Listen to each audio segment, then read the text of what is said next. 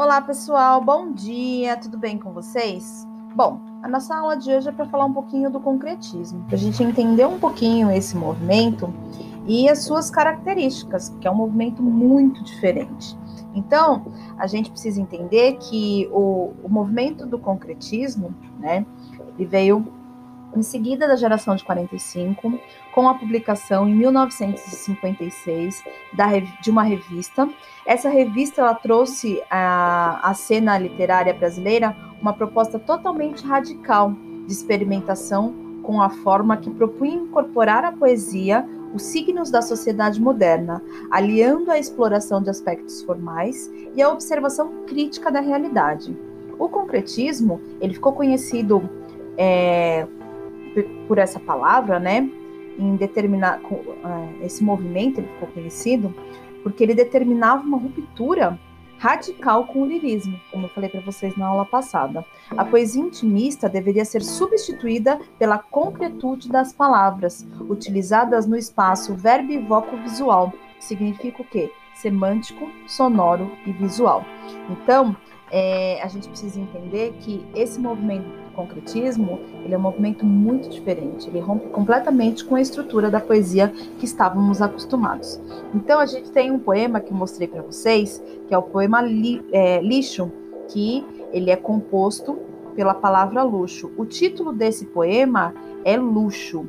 Ele é composto de uma só palavra formada pela repetição da palavra luxo, disposta para formar as letras L, I, X e O, lixo. O poema tem um forte sentido social que nasce da oposição entre os termos lixo e luxo. A nobreza decorativa das, das letras douradas sugere um imenso lixo formado por pequenos luxos. Pode-se perceber ainda que o teor crítico em relação a uma sociedade que, que é denominada pelo consumismo, né, favorece o luxo e abandona o essencial. A poesia concreta, ela pretende promover, né, ela pretendia promover a expansão dos sentidos da poesia, incorporando o signo visual como elemento carregado de significado, que interage com as palavras, criando novos sentidos e multiplicando as possibilidades de leitura. Entre os recursos utilizados para realizar esse projeto, destacam-se a valorização da disposição gráfica das palavras, o uso de elipse, a exploração do espaço da página como elemento de composição do poema. Então, a gente precisa entender que é um movimento muito diferente. E pensando neste movimento, nós temos algumas pessoas, alguns é, escritores que fizeram toda a diferença nesse, nesse movimento. Eles são chamados os Três Cavaleiros do Concretismo. Então, em 1952, três jovens paulistas, Décio Pignatari, anotem esse nome, esses nomes. Décio Pignatari, os irmãos Campos, né, Haroldo e Augusto, amigos desde o fim da década de 1940. Eles se encontraram eles se encontravam todos os sábados para discutir música erudita contemporânea, falar sobre as inovações do cinema, das artes plásticas e ler poesia moderna. E aí eles fundaram um grupo que se chama Noigandres e lançaram uma revista com o mesmo nome. Na revista já começaram a praticar a poesia concreta. Lançaram oficialmente o concretismo durante a Exposição Nacional de Arte Concreta, realizada no Museu de Arte de São Paulo em 1956. Os caminhos literários desses três jovens concretistas mantiveram-se próximos, mas a obra de cada um deles tem, uma, tem características um pouco distintas. Haroldo de Campos, por exemplo, ele cria textos em que a intenção é evidenciar as relações entre as palavras. É, em primeiro plano o eco, semelhanças sonoras. Uh, isso faz com que sua obra adquira algumas características barroca, pelo alto grau de elaboração alçado.